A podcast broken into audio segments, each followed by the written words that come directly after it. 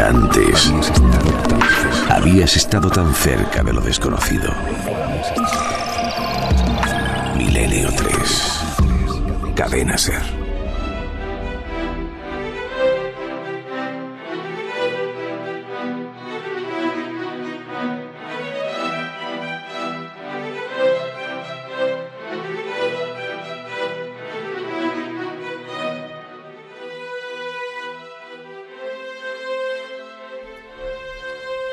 Seguramente muchos habéis quedado con la intriga.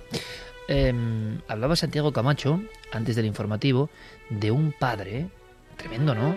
Agredido por la calle por la maldición de la composición de, entre comillas, su hija. Agresión no solo verbal. No, agresión física. Este buen señor le rompieron, le rompieron la nariz. Era el papá de Emily Howell. Emily Howell es la ah, compositora de estas dos piezas que hemos escuchado y que, que suenan tan bonitas.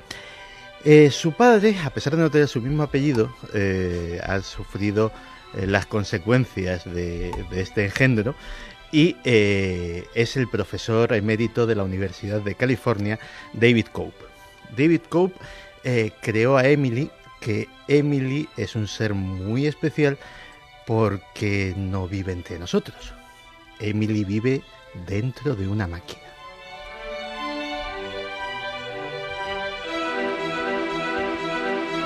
La compositora de esto que es arte vive dentro de una máquina. Hay que saber más. Emily Howell es una inteligencia artificial creada durante años por David Cope.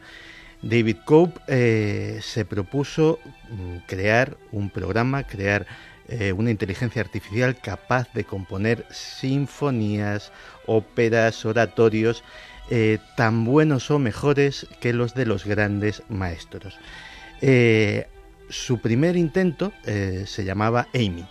Amy aprendió leyó todas las partituras, todas las obras de los grandes clásicos de Vivaldi, de Bach, de Mozart, de Beethoven, y era capaz de simplemente con una orden le decías, eh, componme, como la que estamos escuchando, algo al estilo de Vivaldi, y te lo componía. Pero vamos a ver, Amy era un robot, me imagino un autómata robot con aspecto antropomorfo, era un programa, era, no sé, ¿qué era?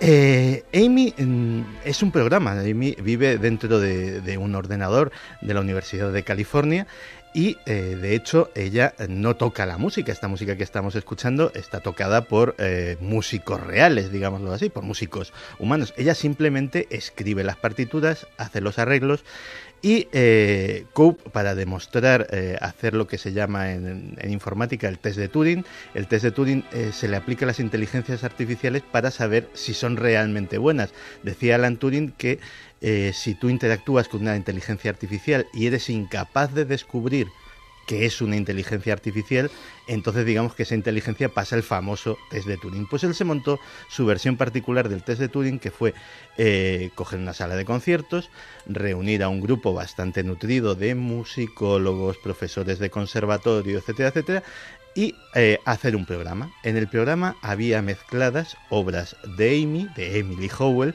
y... Eh, del robot. Del robot y de autores humanos. Después de, acabada la representación, se les dijo que, bueno, que se les dio un cuestionario para que fueran rellenando y después se les desveló el, secreto de que algunas de las obras que habían escuchado habían sido compuestas por una inteligencia artificial. La frustración de algunos de estos profesores de conservatorio de ser absolutamente incapaces de distinguir cuáles eran las unas de las otras y la indignación que les movió fue lo que provocó esa agresión, esa agresión física de la que hablábamos al principio de esta hora. Esto que está contado Santiago Camacho es grave, o grave o preocupante o signo de los tiempos. Hablamos de no la ejecución, sino la composición. La composición artística se supone que es algo propio del ser humano único en este planeta, en esta existencia. el arte dicen que es lo único que nos salva de no ser invadidos pues por la singularidad, es decir, por ese avance irrefrenable de la tecnología que nos ha dejado ya muy atrás a las capacidades humanas. Las capacidades que se duplican de los ordenadores, de la alta tecnología, ya es inalcanzable para el ser humano y a veces parece que actúa ya sola. Sus ecuaciones siguen un ritmo exponencial que no podemos ni comprender. Según Ray Kurzweil y otros grandes filósofos de la ciencia, eh, ya es inalcanzable. Hubo un tiempo en que íbamos a la par, ya es inalcanzable, pero claro, el arte era nuestra última llave. El arte es lo que nos hace humanos de verdad. El arte, la capacidad creativa es lo que nos diferencia. Robots que no es que estén programados para, sino que realmente su inteligencia les convierte en artistas. ¿Será posible, Santiago Camacho, que estés hablándonos a las 3 y 12 en la cadena Ser de artistas no humanos?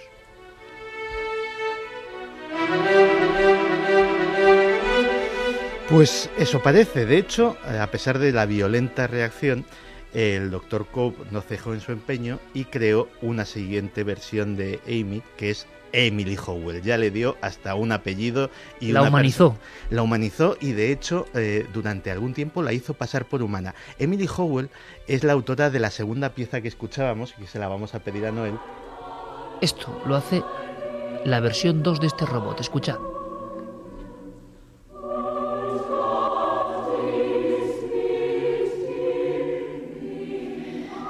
Emily Howell ya ha compuesto ocho óperas, eh, unos cuantos conciertos para piano, ha grabado y vendido discos y eh, bueno, pues no si te creas que es la última versión. Hay una tercera hermana, una tercera hermana Howell, Annie, que eh, al contrario de sus dos hermanas, esta ya no solamente escribe música habiendo escuchado a los grandes maestros o habiendo leído las partituras de los grandes maestros, sino que aprende y evoluciona por sí misma. De hecho, Annie ya no se conforma con escribir música, sino que ha publicado un libro de poemas haiku, esos poemitas japoneses, eh, que se titula Llega la candente noche. Digamos que la sensibilidad artística, no sé si ponerlo entre comillas o no, de Annie llevó a pedirle a su creador que la música se le quedaba corta y que quería pasarse también a la poesía pero es un poco la versión, entiendo en parte lo de la agresión, claro, porque el ser humano se ve violentado, es el nuevo Frankenstein, ¿no? El moderno Prometeo. Pues sí, fíjate, antes eh, mencionabas a, Ray Kurzweil, eh, él es el padre de otro eh, de estos robots artistas, de hecho, otro poeta, Aarón el poeta cibernético. Eh, su funcionamiento es realmente sencillo. Alimentamos al bot con un eh, archivo de poemas de diferentes autores o de un autor a nuestra elección. Él se lee los textos, los analiza y, eh, digámoslo así, se crea un perfil y puede escribir poemas basados en eh, William Blake o Emily Dickinson o cualquier poeta anglosajón, que son los que él habla inglés, que son los que él conoce, y que, y que bueno, de hecho, vamos a recitar un par de muestras de estos. ¿Vas a recitar de quién? ¿De quién? Pues mira. ¿Del poeta cibernético? Este se llama Alma, curiosamente. Mira. Es un mm, Curiosamente no, nada es un haiku escrito por Aaron después de leer a John Keats y a Wendy Dennis. Una cosa importante, Santi, no es que este robot eh, coja los términos y con una combinatoria, clum, clum, clum, clum, como si fuera un sopicaldo, palabra muy tuya, mezcle todo y vale, sale otra cosa y dicen que es poesía, sino que hay cierta, ha aprendido con su inteligencia artificial un concepto parecido a creatividad, ¿no? Exactamente, eso digamos que eh, Ray y otros, eh, y otros expertos en inteligencia artificial lo que eh, quieren con esto no es básicamente crear monstruos de Frankenstein que compitan con los seres humanos, sino también comprender cómo funciona la creatividad humana como eh, las, asociaciones de, ideas, como los estilos de los diferentes artistas eh, son eh, mezclables o, se pueden reproducir. En definitiva, es más un estudio sobre la creatividad humana utilizando máquinas como, como modelo de, de ensayo que la creación per se de estas máquinas que pueden pueden ser un poco estremecedoras. Estamos entrando en el último santuario del alma humana, nunca mejor dicho. A ver cómo suena también el poeta Santiago Camacho 3 y 16 en el gran auditorio de cientos de miles de amigos, que no es cualquier auditorio, recitando un haiku no humano. Esto es muy bizarro, pero ahí te dejo, Santi, va. Ahí van esos tres versos.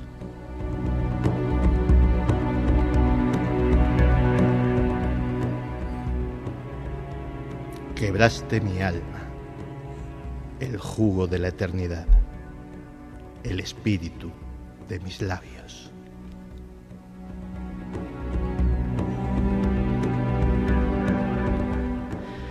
Segundo haiku, escrito por Aaron después de leer a Kathleen Frances Wheeler. Se titula Hijo de la Luna. Hijo loco de la luna, escóndete del ataúd para burlar a tu ruina.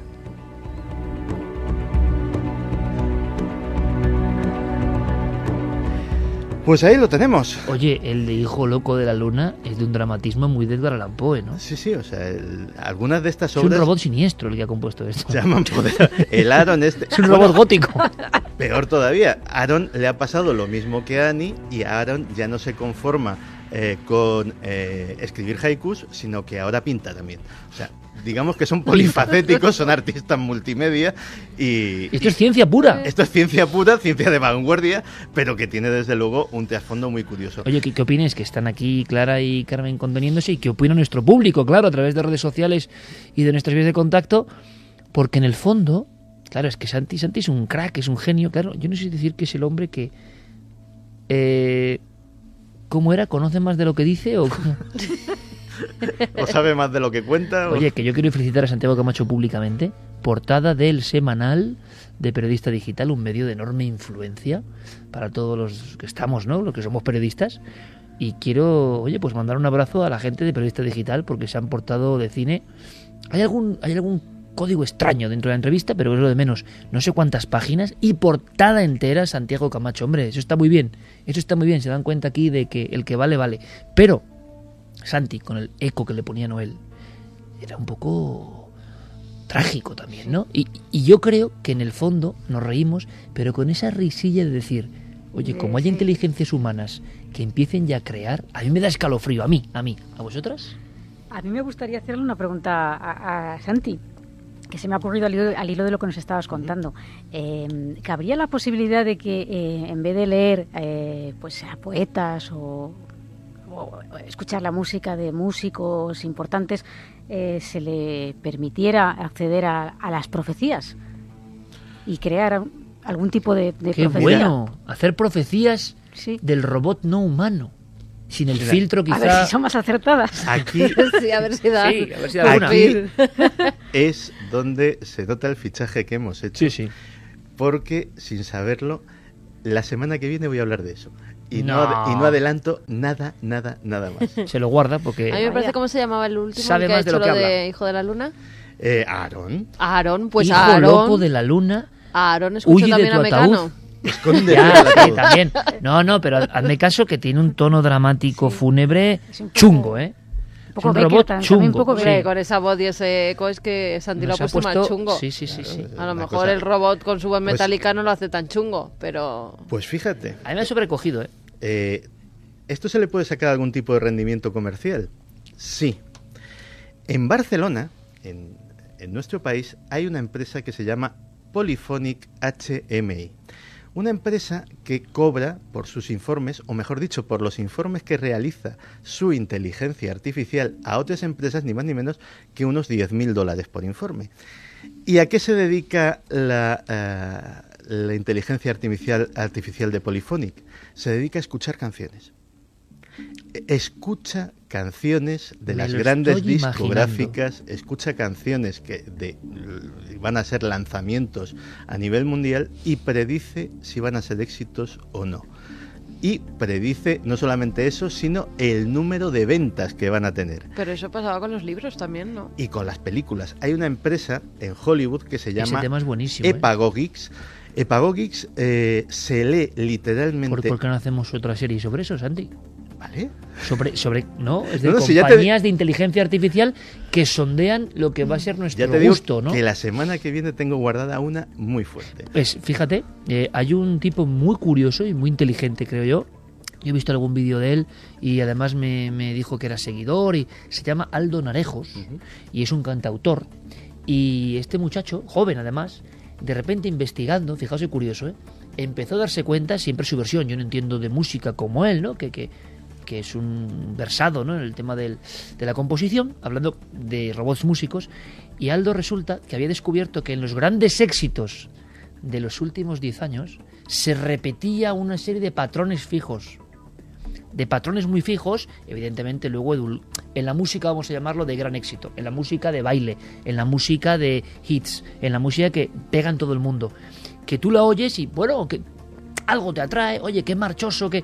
Pues Aldo Narejos, eh, de alguna forma, había desencriptado algunos códigos eh, bien rítmicos o de las notas y había encontrado, digamos, el código oculto al que iban una y otra vez, imagino, los que quieren tener un éxito, no quiere decir que, que no se ha merecido el éxito, porque una canción es mucho más, pero había unas matrices muy especiales que serían como la fórmula del éxito. Y él, yo recuerdo en alguno de los vídeos de internet, muy crítico, decía, hombre, salgamos ya de este círculo vicioso, eh, compongamos con mucha más libertad y poner algunos ejemplos, porque si analizamos 50 canciones, puedo equivocarme, pero eran como 50 canciones, hits de los últimos 5 años, pues hay 48 que están con esta melodía de fondo.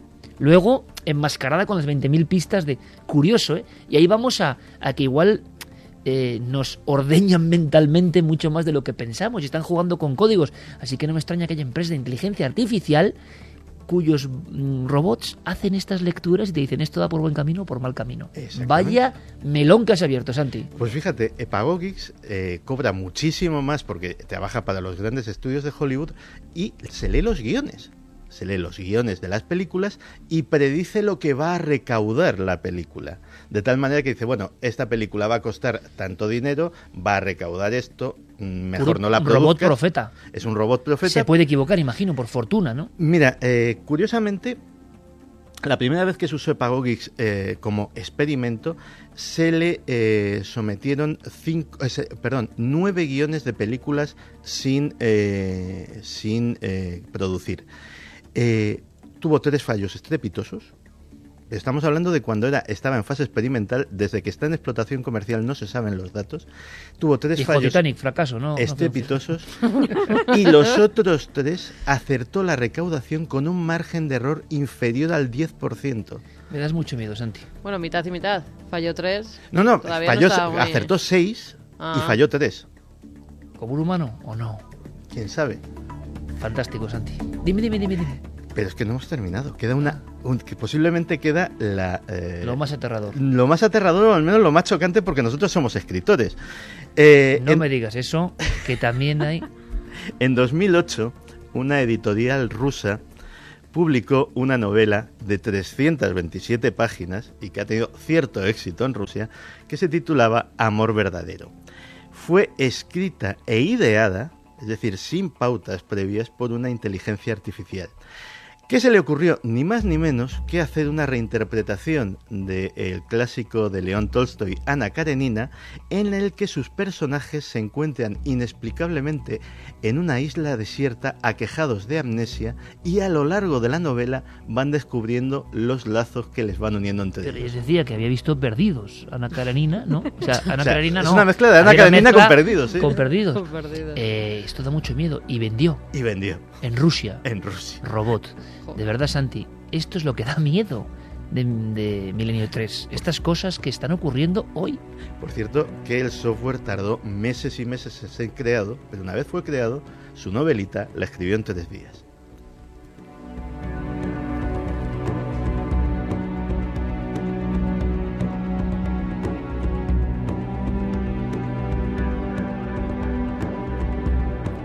Esa sensación de que lo tecnológico se aproxima tanto, se parece tanto a nosotros. Bueno, ya están en liza, ¿no? Las nuevas mm, consolas, la sensación de ordenadores cada vez más potentes, tecnología inalcanzable, ese doblarse cada X años la potencia de las cosas, de los circuitos integrados y, uno dice, habrá un momento y algún anuncio que me ha sorprendido en el cual no distingamos un juego de la realidad, de la imagen real. Entonces, claro, se abren mundos que yo creo que nunca el ser humano ha tenido a su alcance. Para bien y para mal, como todo, ¿no? Depende del uso que hagamos. Espérate que lleguen las gafas de Google. Vamos a ir todos por la calle como cibor. Yo no creo, porque yo ya si sabes. tú no tienes ni móvil ya. Eso es, yo estoy en la vuelta al paleolítico eterna. Sí, sí. Vamos a hacer una cosa, compañeros, que creo que además podemos recordar, yo eh, os pido el esfuerzo de recordar, bueno, opiniones, sensaciones, vivencias, ¿no? Con uno de los grandes, ¿eh? Uno de los grandes. Eh, sí, eh, uno de los grandes. Mm, maestro de la crónica negra, del crimen, pero a mí me ha dejado inquieto. Hay una respuesta que me ha dejado inquieto, sí, sí, no conocía ese tema. Sé que ha tenido lances con el misterio, uno de los grandes periodistas bueno, podría contar muchas anécdotas. Hay algunas hermosas, ¿eh? de, de afán por, por ser periodista y trabajar en un medio. Pero eso lo contamos luego. Ahora, Diego Marañón, que ya sabéis que expende ¿no? los, los carnets de pertenencia al club milenario o no, nos presenta a este aspirante a socio, a ser uno de los nuestros. Buenas madrugadas. Identifíquese, por favor. Francisco Pérez Avellán.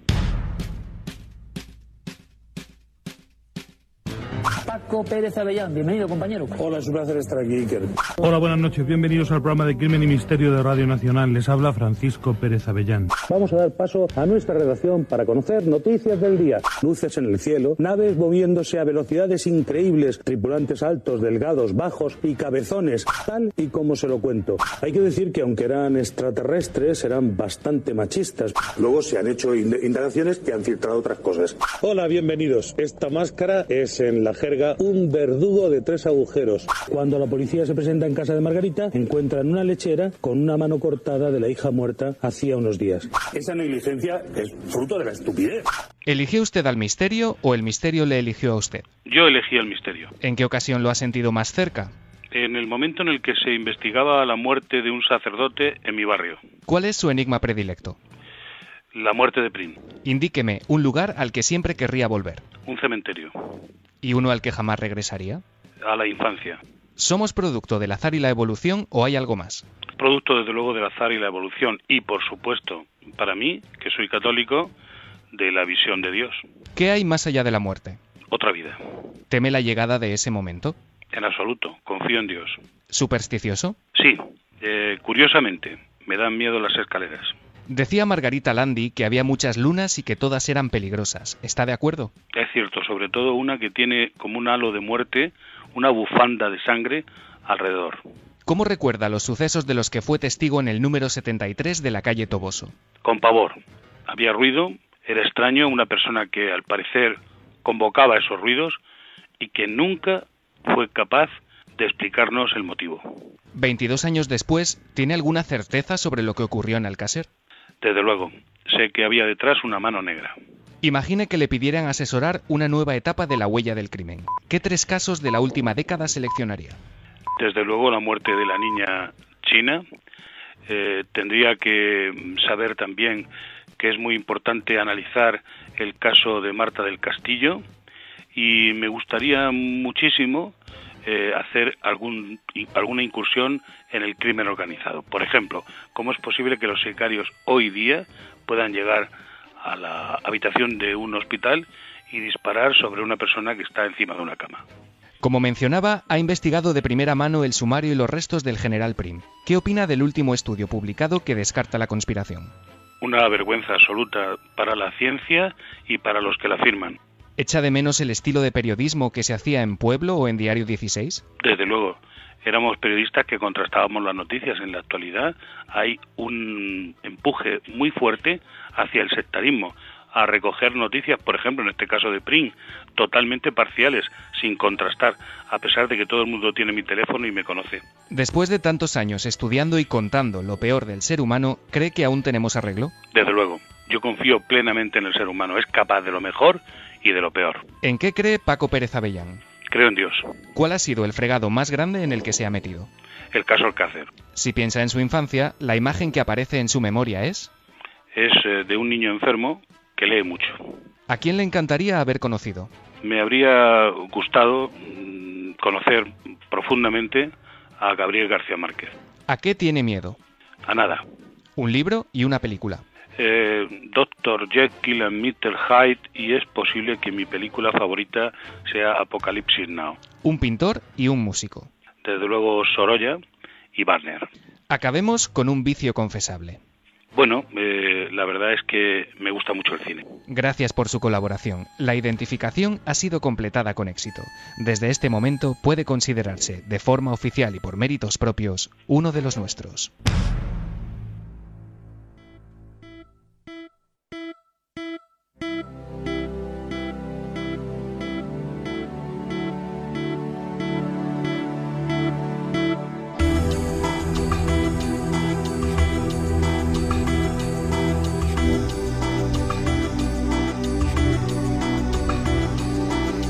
Qué duda cabe, los grandes periodistas hablan a veces a puñetazos, ¿no? Las palabras son como nudillos, ¿no? Que te dan en toda la cabeza, estés de acuerdo o no. Pero es que Paco Pérez Avellán, estoy seguro que todos tenéis la imagen, ¿no? De, ese gran cronista eh, de la España Negra en muchas ocasiones, ¿no? El primer libro que yo compré de la España Negra era uno titulado así, ¿no? Los 50 crímenes más famosos. Tenemos la fortuna además de conocer a la saga, ¿no? De tener a Paco Pérez Caballero, su hijo y recién estrenado papá, eh, y, a, Paco, al que conocemos y podemos contar una anécdota jugosa desde hace muchísimos años. Pero fijaos, yo estaba, es que me, gusta mucho esta sección de Diego y cómo lo hace Diego, sinceramente, porque es un poco radiografía del alma de las personas, ¿no? Uno se puede hacer una idea muy clara de cómo es un individuo contestando este test por el que van pasando. Y en este caso, mm, y creo que estamos de acuerdo, son esas formas de hablar en titulares, ¿no? Se nota la escuela de Diario Pueblo, eh, la capacidad de, trasladar la imagen al, verbo, ¿no? Es decir, uno puede decir, no, la luna roja, la luna de la muerte, y Avellán dice la luna con una bufanda de sangre, ¿no? Es, es en cada uno transmite lo que es y en cada palabra hay años de investigación. Yo empezaría con una anécdota de Paco, glosando aquí un poco al personaje, que a mí me, me, me enterneció porque Paco puede dar la imagen desde fuera, a veces, de un hombre Mm, iracundo, de un hombre un tanto osco, de un hombre que puede provocar hasta cierto respeto, ¿no? Él ha contado algo que no es fácil que cuente, mm, que es su infancia con la enfermedad como compañera y leyendo y leyendo. Eso venía en la contraportada de su primer libro, el mejor libro que se ha hecho sobre uno de los crímenes sin resolver históricos de este país, Orgía de Sangre, que es el crimen de los Galindos. En la contraportada viene Paco sentado en, una, en un camasto de una humilde pensión, con los libros como compañía, ¿no? Y él ya cuenta ahí en la contraportada, o cuentan los compañeros de pueblo, que había sido un niño muy enfermo. Pero hay una anécdota que me contaba, que a mí me, impactó muchísimo, ¿no?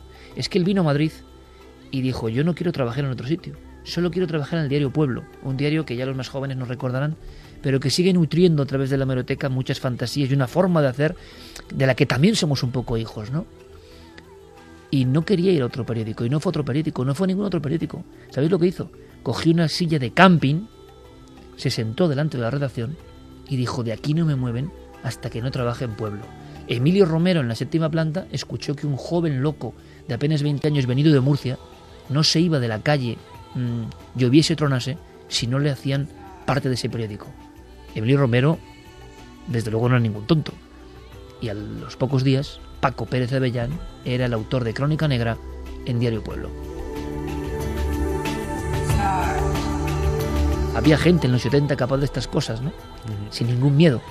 Es que Paco es. Paco es mucho Paco. Yo recuerdo, eh, nos conocimos, eh, eh, pues para lo que nos conocemos todos, hace relativamente poco. Paco y yo nos conocimos en verano de 2001-2002. me llevó a su programa de radio a hablar de Jack el Destripador. Y, programa que nos llevaba a todos, ¿no? En Radio Nacional de España tantas noches. Y eh, pues eh, por una afinidad de temas, eh, se ve que nos caímos simpáticos y pasamos toda la velada teniendo una de esas conversaciones que cualquiera que nos hubiese oído pensaría o que éramos directamente gente muy peligrosa o que éramos unos frikis de mucho cuidado, hablando de asesinos en serie, a ver quién decía casi la atrocidad más gorda y nos teníamos así como un par de horas en, la, en Radio Nacional, ya se había acabado el programa, se había acabado todo, pero estábamos enfrascadísimos con aquello y la verdad es que desde entonces creció una, una corriente de simpatía mutua y, Paco es un tío al que, al que le quiero muchísimo. Yo creo que es un ejemplo de un estirpe, ¿eh? de una forma de ser. No- es otro periodismo, ¿no? Mm. No puede gustarle más o menos, pero es otro periodismo. Sí, es el periodismo de, de campo, donde verdaderamente iban a buscar la noticia a la calle, donde además Pueblo y el caso eran los que primero llegaban y los que primero hacían las fotografías de, de los casos que luego publicaban en sus diversos periódicos y los que estaban en contacto con los verdaderos testigos, los que habían vivido allí. Eh, Paco te contaba anécdotas mil de cuando iba a investigar los crímenes y hablaba desde el dueño del bar, a la criada, a los amigos del niño que habían asesinado, te contaba absolutamente todo. Pero si hay una imagen de Paco con la que yo me quedo de las muchas vivencias que hemos tenido, yo recuerdo cuando fuimos a ver exorcizar a una niña, como Paco, un hombre de gran envergadura, sentado en un banquito que había en esa capilla debajo de la iglesia, completamente a oscuras, y él estaba como con la cabeza hacia abajo y de vez en cuando subía la ceja para mirar cómo esa niña se retorcía y me ponía unas caras. Yo lo tenía delante y veía a Paco que me estaba poniendo unas caras de aterrorizado, pero tremendas. Eh, recuerdo que se quedó muy impresionado Paco con, con ese caso, con ese exorcismo. Y es una de las imágenes de las muchas que hemos tenido porque en Código Rojo que nos llevaba esa pequeña televisión había mil. Cada vez que tocaba el misterio ahí Que, estábamos. que uno luego se fue aficionando mucho más al misterio. Sí. Hay una cosa que yo quiero saber lo del sacerdote que murió en su barrio, a ver qué misterio hay. Pero Paco es que asistió en vivo con sus crónicas de Diario 16 a, ya tiempo después de Pueblo, a la famosa casa clara de los golpes de Toboso 73, pum, pum, pum. Aquellos golpes, agujeros en la pared, una barriada entera fuera, muriéndose de frío porque no querían evitar esa casa. Y Paco era el periodista que firmaba aquellas crónicas y nunca se lo ha olvidado. ¿eh? Mira que han dicho que ese caso pudo ser fraude y tal. Él dice que vio los fenómenos en, delante, levitar cosas, mm, romperse las paredes y que hay un antes y un después de, esa, de ese bautismo de fuego del misterio. Hombre, la verdad es que eh, sí que es curioso y es- eh, tenéis toda la razón, ¿no? Que mm, hace años yo, ponemos cuando conocí a Paco también eh, por aquellos programas que, que nos llevaba, incluso en, en, en Radio Nacional y en, en la tele, en Tribunal Popular. Televi- creo Tribunal recordar. Televisión también, es verdad. Televisión. Sí, sí. Y, y siempre pues eh, me llamaba para hablar de aspectos relacionados con esoterismo, pero claro, en, englobados en la criminalidad, ¿no? Eh, y él, eh, esos eran programas puntuales que a lo mejor realmente lo que se dedicaba más era al tema de sucesos. Entonces, sí que es verdad que yo le he observado un giro, eh, no sé exactamente qué pasaría con ese cura, ni si algún día nos lo cuenta, pero a mí me, me- parece curioso un eh, cambio, ¿verdad? De, de- ese cambio en Paco. Y también eh, me gustaría de- resaltar ¿no? que, que me ha llamado la atención esa, esa religiosidad que, que- que manifiesta abiertamente, además sin ningún tipo de, de pudor, ¿por qué no? Eh, y luego, por otra parte, también eh, mm, siempre me ha, me ha parecido como un ser humano, ¿verdad? Que puede parecer una persona eh, físicamente, y él, por su forma contundente de, de- Contundente, de hablar, exactamente. Eh, que pues sea un poco seca y nada nada que ver. Y de hecho yo creo que fíjate pues cuando acudía a esos programas que yo era también más joven eh, y Paco ya era digamos un maestro no que daba esa oportunidad a la gente joven que, que eso es mm, oye es de agradecer. Muy importante, porque, ¿sabes? A él también se la dieron. Eso es muy importante. Y fijaos que yo creo que hablábamos hace no mucho tiempo de Juan Ignacio Blanco y son los últimos ejemplos de un periodismo que ya es prehistoria. Yo creo que por desgracia, ¿eh? porque también ha cambiado la vida.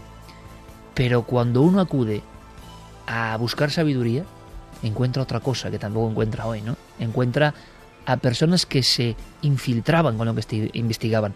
Yo tengo una última anécdota que es que no puedo olvidar, yo no sé si Carmen se acuerda de esta anécdota, que es brutal para mí, por lo menos. Es un poco, quedó mal, bueno, en fin, pero me lleva Paco a un sitio. Llamada de Paco Pérez Avellán. Claro, pone el móvil Avellán, dices, uy, aquí pasa algo. Hace 15 años, 16 años más o menos. Cuando aún llevaba el móvil. Sí, y me dice, Iker, ¿quieres venir a ver un exorcismo oficial de la Iglesia Católica? Ni que decir tiene que al día siguiente yo estaba en un lugar con Paco Pérez Avellán. Y un sacerdote nos recibía. Y aquí el ambiente era muy lóbrego, mucho. Y entonces Paco se puso a hablar de mí y dije, jolín, ¿cómo me quiere Paco Pérez Avellán, de verdad? O sea, está impresionando este cura, le está impresionando. Aquí vengo con Iker Jiménez, a pesar de su juventud, ya digo que ha pasado muchos años. Es un valiente, es un experto, no le tiembla el pulso, ha visto cosas como estas. Usted, padre, confíe en mí, le traigo porque es un auténtico experto. Y yo, por supuesto, claro, uno es vanidoso también y se va creciendo, se va creciendo. Por supuesto, Paco, por supuesto. Yo, bueno, he estado aquí, allá, en fin, yo era un poco vanidoso también. Y entonces cuando bajo, para mi sorpresa, Paco abre una portezuela, el cura pasa ensotanado y me encuentro una niña que está arqueada absolutamente, los ojos en blanco y pegando gritos con una boca que es la boca más animalesca que yo he visto en mi vida, abierta completamente, que es el recibimiento. Todo el camino, que era como una torreta, como una bajada, todo el camino era explicando lo valiente que era Iker Jiménez y por eso iba con él como experto en estos temas. Yo nada más ver a esa niña, digo, me voy para atrás, doy un brinco, me quiero alejar, quedo como el mayor cobarde de la historia y la mirada de Paco es, te he conseguido venir aquí, que, que, vengas aquí y qué estás haciendo. Claro, me dio más miedo ya la mirada de Paco que el exorcismo, fue una conjunción increíble. En fin, cuántas historias, ¿no? El abuelo cebolleta en vivo. Vamos con las vuestras, que es mucho más importante. Milenio 3, compañeros, responde.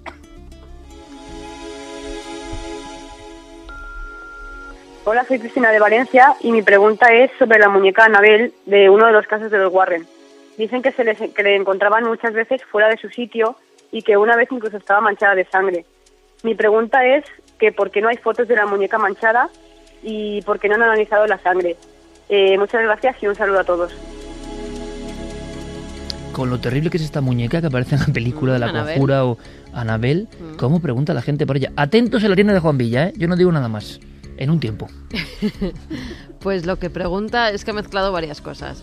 Al parecer, la muñeca Anabel apareció con manchas de sangre antes de que intervinieran los Warren. Con lo cual, eh, la chica que era su dueña, pues hizo de todo menos hacerle pruebas de sangre a la muñeca. Lo que hizo fue tirarla a un rincón, eh, dejarla allí para ver si no se movía, porque siempre se la encontraba en la cama en diferentes posiciones y ni se le ocurrió hacer un análisis de sangre. Desde que los Warren la tienen, la metieron en una cabina cristalada y la tienen encerrada allí con cuatro llaves e incluso con cadenas. Y la muñeca ya no ha salido ni ha tenido posteriores manchas de sangre, con lo cual no se han podido hacer ni fotografías ni análisis. Por cierto que yo quiero, a ver, no lo sé, ¿eh? Juan tiene libertad en la tienda La Nave del Misterio, yo creo que tiene que hacer esa vitrina con la muñeca dentro. Pero claro, luego igual la gente le coge miedo, pero al mismo tiempo sabemos que hay un interés por esta figura infantil que como es tan infantil da más miedo. Y era una niña enferma. En su inicio era una niña que era Sí, el padre enferma. creó esa muñeca porque su hija estaba muy enferma. Es que lo digo porque en las redes sociales hay un gran eco de Poble Crataoces, Poble Crataoces, que está pasando con ella, que tiene en su casa un objeto extraño, que es un contenedor de espíritus. Y, y no sé si Mira que yo el mío lo dejo en plato, que dije, yo esto no me lo llevo a casa. Y claro, ¿Por qué, no, las por qué no me aclaráis en 30 segundos esta historia? Primero, ¿qué es el contenedor de espíritus? Y segundo, ¿por qué las personas dicen que Clara que tenga mucho cuidado? Pues el Derby es un contenedor que, que compramos a una tribu, la del río Homo, que al parecer pues lleva allí sus espíritus metidos cuando se van a cazar o cuando cambian de lugar para que estos le protejan. Y el aspecto da mucho miedo y el olor también. aspecto sí, es de, está hecha en madera y con, con cuero en ambos lados y dentro va el espíritu familiar que los acompaña. ¿Clara? Claro, yo lo que lo aclaro para la gente no, no preocuparse, ¿no? No preocupar sus que lo que lo que hice fue comprar ese contenedor, una réplica de él, mejor dicho, en la tienda de Juan Villa y claro, colgué una foto e inocente de mí, pues El pues, efecto es que es tremendo, claro. y la cuestión era abrir o no abrir, ¿no? Claro, y Que tú también mandas dilema. esa foto diciendo, ¿lo abro o no lo abro? Y las personas pensaron que era el auténtico. Sí, hubo gente que pensó que era La el gente te quiere bien entonces, ¿eh? Ni se Decían, te no ocurra. abrir nunca, no abrir nunca, ni aunque sea réplica incluso. Eh, hola, soy Andrés de San Javier en Murcia. Eh, era para ver si hay una investigación del monasterio de San Ginés de la Jara de Cartagena. Gracias. Vamos muy rápido. San Ginés de la Jara. San Ginés de la Jara, sí, que es un, un monasterio que, eh, pese a ser de, de bien interés de- de cultural, o sea, que, que es un- una joya arquitectónica, eh, actualmente está totalmente abandonado. Eh, parece que está construido sobre un anterior eh, recinto donde se practicaban cultos mozárabes. Y bueno, sí que se habla de ciertas presencias fantasmales, de incluso de, grabación de psicofonías, de una mujer mayor que se aparece, de una mano que coge a los que visitan el monasterio abandonado y que se habla según la tradición popular o, o, quienes por allí han ido, ¿no? como de una especie de venganza de los, de los monjes que lo habitaron por haber caído en ese desuso, ¿no? Pero la verdad es que no sé exactamente eh, si se puede acceder... Si hay fundamento, ¿no? Si hay fundamento y si, se, si merecería una investigación a fondo. Buenas noches, mi nombre es Francisco Rubio y mi, mi, pregunta es acerca del monstruo de Florencia. Me gustaría saber si ha habido alguna novedad en la investigación. Me leí el libro después de escuchar el programa especial vuestro y me quedé bastante asombrado de cómo de cómo se habían acontecido los hechos. Así que me gustaría saber si había, si había alguna novedad y si se ha detenido algún culpable. Gracias, un saludo. Qué miedo y qué terrible el caso del monstruo de Florencia, ya que el destripador moderno en Italia, que lo investigamos y que sepamos no, no hay novedades. Se cerró el caso un poco con la implicación de una persona, Pacciani. Parece que no era todo así y que hay cabos sueltos. Y no, no es para contar noche tampoco todo el rato de anécdotas, pero tú te acuerdas la noche vieja del Sí. 2007. Sí, me acuerdo la noche vieja del Fue una idea de Javier Sierra, claro. 2007, Cuatro... Vamos a un lugar idílico, dijo. Vamos a un lugar idílico Total, ideal el para Nochevieja. ¿eh? Sí, ojo clínico. Dice, vamos a un lugar idílico. Y claro, y en aquel lugar, pues resulta que todo el Sí, mundo estaba primero, triste. Primero como una casona abandonada en medio de... Del miedo. que yo dije, Eh, Javier, te es mato, un hotel. te No, mato. es una casa que alquila la habitación en medio de La una... Toscana, precioso, eso sí. Toscana sí, muy bonita, pero es que no se podía aparcar el coche ni delante de la casa. Había que dejarlo en un huerto y tú imagínate por la noche de Nochevieja, ni Dios por, la, por allí y dejando el coche y yendo hasta un miedo. Yo decía, aquí nos va, nos va a salir algo. de- de y no sabíamos en la calle y eso nada, ¿no? nada, ni una. No, pero una sobre todo, celebración. y muy breve, resulta que era un sitio muy triste. Y yo digo, pero bueno, conseguimos Sin una especie de posada que luego volvimos años después a filmar A la posada no. al, al bar en mitad de aquel pueblo de San Cachano. Y yo decía, hombre, sí, muy bonito, pero aquí la gente no, no, está, no está alegre en Nochevieja, ¿qué pasa? Y había cuatro españoles, que era ridículo, con gorritos, tru, tru, no sé qué. Era Eva, Javier Sierra, eh, Carmen y yo. Y yo salgo al pueblo y es que no hay un alma. Y digo, pero bueno, yo creo que en Italia también celebran el, el- la Nochevieja. Ahí no celebraba nadie nada. Y nos miraban por la calle como diciendo, pero ¿qué hacéis? Se abrían como balcones, nos miraban raros que paseábamos por la calle, era como, como extraño, caras Sí. detrás de puertecillas. Que Sí, es- no, de es como película, de ¿eh? película. De película. Y yo digo, ¿qué demonios pasa? Estamos pasando la Nochevieja, Javier. Menos mal que lo pasamos muy bien, pero los cuatro solos. Y yo digo, en un lugar donde nadie celebra el paso al Año Nuevo. Y resulta que era el momento concreto, y no lo sabíamos, en que toda la gente importante de ese pueblo estaba siendo encausada y enjuiciada. El de la taberna, el de la farmacia, el zapatero, el- en los crímenes del monstruo de Florencia. Lo supimos después. Estábamos pasando la noche vieja y de Javier Sierra en el pueblo de los crímenes de hasta vamos a ver hasta el loco del pueblo el que estaba en el cruce fuera está implicado en la desaparición de gente o sea en fin ¿para qué, vamos a seguir? Lotti el loco Lotti vamos con el siguiente Hola, buenas noches, millonarios. Soy Asier de Baracaldo y me gustaría que me dijerais, a ver qué sabéis, sobre el extraño mensaje de un supuesto extraterrestre llamado Brillon que cortó la señal de la BBC en 1977. Nada, eh, un saludo y muchas gracias. aquí es cuando yo pongo cara de póker brillo año 77 veces y, y Santi simplemente asiente bueno pues a ver Brillon. Terminado en Brillon. N. Y, y con V. sí porque brillo era un detergente ¿no? No, pero de verdad. No, no. Oye, de verdad, Santi. Así Oye, ya no por se favor. puede. No, en serio, Brillo era una marca de detergente importante en, en Reino Unido. Bueno. Buen Victoria. Eh, era, eh, fue en noviembre de 1977 y no fue, como decía Sier, la BBC, sino la eh, ITV, que es una cadena de cadenas locales en, en Inglaterra, y no se cortó a nivel nacional, sino que fue la parte del sur de Inglaterra. O sea que parecía que era la bomba y no, luego es ya que, quedó. Como todo, no, como todos los casos, luego se- la leyenda urbana se ha ido magnificando muchísimo. Eran como las 5 de la tarde, estaba la programación infantil, concretamente estaban los Looney Tunes, los, eh, los dibujos de la Warner, pues el Correcaminos y estas cosas, y de repente se corta la emisión. Eso fue real. Eso fue real. Qué bueno. Se corta la emisión, pasa la pantalla negro y sale una voz fantasmagórica que dice que es Brillon, eh, eh, que viene de parte del Comando Astar. eh, El célebre comando Astar. Efectivamente, y que eh, viene a advertir a la humanidad de que todas sus armas de destrucción diabólicas tienen que ser destruidas y que eh, nos queda poco tiempo para vivir unidos y en paz o atenernos a las consecuencias. No se descubre nunca quién fue el autor del mensaje. Seis minutos. eh, o sea, esto es una versión muy reducida de- del discurso que, que dio eh, esta persona. A los seis minutos eh, volvió el correcaminos a sus cosas y sin, y sin más trascendencia, pero eh, mm, cientos de miles de personas habían visto el, el mensaje. Nunca hubo interpelación parlamentaria como, como en los casos de Hubo Omni. interpelación Hubo parlamentaria. interpelación parlamentaria, hubo una investigación. No, no, oye, quiero que ahondes en eso, Santi. Contemos un poco más la próxima semana o algún día. Pues mira, ¿Qué lo- pasó con el caso Brion? A ver si te puedo traer hasta, eh, pues porque ha sido una cosa improvisada, a ver si te puedo traer hasta la grabación que debe de andar por ahí todavía circulando. Hecho, quiero saber, me parece curioso. Hay dos cosas, ¿no? Entonces, si son extraterrestres, que imagino que no en este caso, ¿por qué eligen una tele local en el Reino Unido? Bueno, igual es para que, en fin, Que era más fácil de, a mejor, de, cortar. los controles de seguridad. Bueno, interesante, ¿eh? interesante, pero quiero saberlo, es que yo no había oído nunca esta historia. Vamos rápidamente porque me cuenta Carmen que hay muchos encargos ¿eh? para el 2014, para que haya fuerza cósmica. Muchos. Nos hemos reído mucho también en esta hora, cosa que es de agradecer. Vamos allá. Eh, Noel, nos marchamos directamente a los últimos mensajes. Un habitual del Twitter, Samboy Paranormal, su cumpleaños. Bueno, Iker, muchísima gente te felicitaba al inicio del programa. Bueno, muchas gracias, de Por verdad, ¿eh? tu cumpleaños. Muchísimas Así que gracias, de verdad. Desde aquí te lo transmito.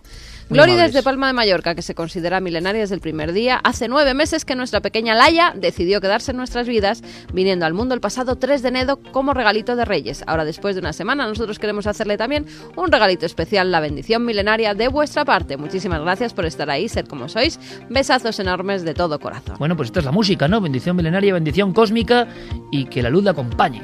Hola Iker y Carmen, somos Eva y Jaime, seguidores de vuestro programa desde el principio. Ayer aumentó nuestra familia con un miembro más, nació nuestro pequeño Dante y queremos, como no, que nos deis vuestra bendición milenaria para él. Os escucharemos esta noche los tres desde el hospital. Muchas gracias y seguir así, no nos dejéis nunca. Un abrazo para todo el equipo. Pues Dante, luz para ti, claro que sí. Por cierto, Clara, que me lo comentabas la semana pasada y a mí esto me gustó, ¿eh? aunque sea eh, que es un fenómeno que no nos hemos dado cuenta y es único y es muy peculiar y a las personas le puede gustar y a otros no, pero es verdad que se ha construido por sí mismo y en el fondo es un poco de, oye, vamos a darnos energía y buen rollo entre todos, ¿no? Desde un programa de misterio, qué curioso. Qué buena falta nos hace, además. Sí. Alberto nos dice, os escribo como no para pedir una bendición milenaria por vuestra parte para mi hijo Germán, que fue el regalo de Reyes que me dio mi mujer Elisa. Os adjunto una foto de este regalo protegido por mis otros presentes de ese ya inolvidable día y que espero le guíen la sed de conocimiento a lo largo de su vida. Gracias por vuestro trabajo e iluminarnos el camino. Gracias a vosotros, esta viene con plus, viene con Santi Camacho. Pues nada, a Germán nuestras bendiciones milenarias, que va a tener la suerte de vivir una época fascinante y de ver milagros que las generaciones anteriores pues ni siquiera podrían sospechar. A ver, aquí mucha más energía positiva si cabe para Carol. Tiene seis añitos, está durmiendo a estas horas en la UCI pediátrica. Desde que nació sufre, como su hermana Paula de cinco años, una enfermedad degenerativa que está acabando con sus hígados. Hace este miércoles, después de mucha espera y 14 horas de operación, Carol ha sido trasplantada de un hígado, un hígado que con un poco de suerte le dará a una niña de seis años la vida de juegos que se merece. Este mail es para pedir un poco de fuerza milenaria para Carol, que salga adelante. Para Paula, que esperamos que pronto pueda tener un hígado funcionando. Para sus padres, que necesitan mucha fuerza y esperanza para llevar con valentía este día a día. Pues somos miles de amigos, miles en concreto ahora unidos por esta música mágica y solo podemos decir que ahora habrá muchísimas personas pensando en corriente positiva, dándoos fuerza, porque cuando un niño sufre parece que, que- todos perdemos un poco, ¿no? que es injusto, que se atenta contra el universo. Vamos a ver, por favor, si eso sale bien. Eh, nada nos haría más felices a todos que tener noticias buenas, ¿verdad? Dentro de un tiempo en esta comunidad que hemos ido formando. y que la luz acompaña a todos estos niños que lo pasan mal, ¿no? Que es es otra cosa. Cuando son niños es que es otra cosa. Raquel nos decía, hola, os escribo con algo de pena. Este programa de Milenio 3 se lo quiero dedicar a mi abuelo, a quien le encantaba Cuarto Milenio. Todos los domingos a la hora justa gritaba Raquel el Milenio. Y los lunes en la comida comentábamos qué tal el programa del día anterior. Cuando le dije que había conocido a Javier Pérez Campos en persona, se alegró mucho, porque para él era el chico de Belchite. Su vida se está pagando poco a poco en el hospital ahora mismo. Gracias por amenizar sus noches de domingo. Te quiero, Yayo. Qué bonito, ¿no? De la niñez a, los últimos tramos de la vida y que lo compartamos todo, ¿no? Algo está pasando con la radio y con la televisión y somos conscientes y no es autobombo, es que, es que no sé, lo hacéis vosotros, no lo, estamos, no lo inventamos nosotros, pero nos llega, ¿no? Que cada vez más familias, del más pequeño al más mayor, unidos por esta especie, no sé, de, de, de entusiasmo por el conocimiento y por darnos cuenta de lo que nos rodea. Así que un abrazo muy grande, muy cósmico, ¿no? Abrazo cósmico, digo muchas veces, y alguien me ha dicho, ¿y eso qué es? Pues tampoco sé muy bien lo que es, pero es eh, pues bueno, pues es un abrazo como luminoso y un abrazo en el misterio profundo de la vida del cual somos cada vez más conscientes, ¿no? Cada vez que vamos cumpliendo años somos conscientes de que vivimos en un perpetuo milagro, no podemos perder esta perspectiva. Me dice Fermín Agustí, eh, cuéntamelo Fermín, anda, ¿puedes contármelo? No puedes, vale, No puede perfecto, no puede. En mimo, en mimo. No, me dice que en Cataluña, me dice Diego Marañón, que en Cataluña saludemos porque parece, sería un milagro maravilloso, que ya nos escuchen en toda Cataluña. Bueno, pues de verdad, eso ha sido una, una pelea bastante fuerte, Sí, no lo sé. bastante dura. Eh, porque ponían otros programas por las cuestiones lingüísticas y todo esto en lo que nosotros no Sí, entramos. que luego era música. Estamos por encima del lenguaje. Nosotros queremos que todo el mundo conecte con el mensaje. Así que si es así, que no lo sé, mm, bienvenidos todos los amigos de Cataluña a la gran familia internacional de Milenio 3. Dos cositas más. Germán nos decía que bueno, se tuvo que hacer 27 horas porque vivía fuera en tren para venir a despedir a una persona querida y que 12 las hizo con nuestros podcasts en las orejas. Que, que bueno, que nos quería dar las gracias por ello y también nos escribían, nos mandaban una postal desde Dublín Ana e Iñaki que han tenido que emigrar allí, pero que bueno que Milenio ha emigrado con ellos y que le demos la bendición, la bendición milenaria para que lleven buena vida Pues allí suerte en para Dublín. todos. Porque además hay mucha gente que se está marchando. Yo espero que eso remita, ¿no? Y que se vea actividad hoy en las calles. No sé, igual es por las fechas, pero ojalá, ojalá todo esto entre todos lo, lo recompongamos. ¿Cuánta gente nos lleva afuera? Claro, no te imaginas, ¿eh? En, en eso Internet, como ha dicho Santi, cosas que antes no hubiésemos imaginado, nos acompaña a todas partes. Como siempre ha sido un placer y hacerlo con ánimo, con entusiasmo, con creencia, con fe, cada uno la que tenga, cada uno la suya, pero en que podemos hacer las cosas mejor y que nos quedan cosas maravillosas por vivir y que nada es tan dramático si vemos que hay de verdad gente que sufre, que necesita nuestro cariño y nuestro apoyo. Y no es consuelo de tontos o de pocos, ni mucho menos, sino que ser muy conscientes de que no podemos andar quejándonos como le pasa a mucha gente cuando vemos que de verdad hay auténticos problemas. Gente que ahora mismo se debate, ¿no? Eh, en situaciones graves.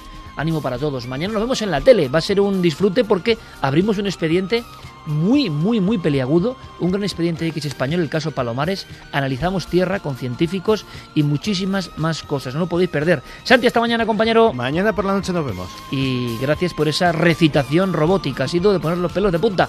Clara, bienvenida como siempre, compañera. Esperemos disfrutar muchas historias y quizá, quizá no lo podemos decir, la semana que viene ya una de ellas, de tu archivo personal. Eso esperamos. Ojalá.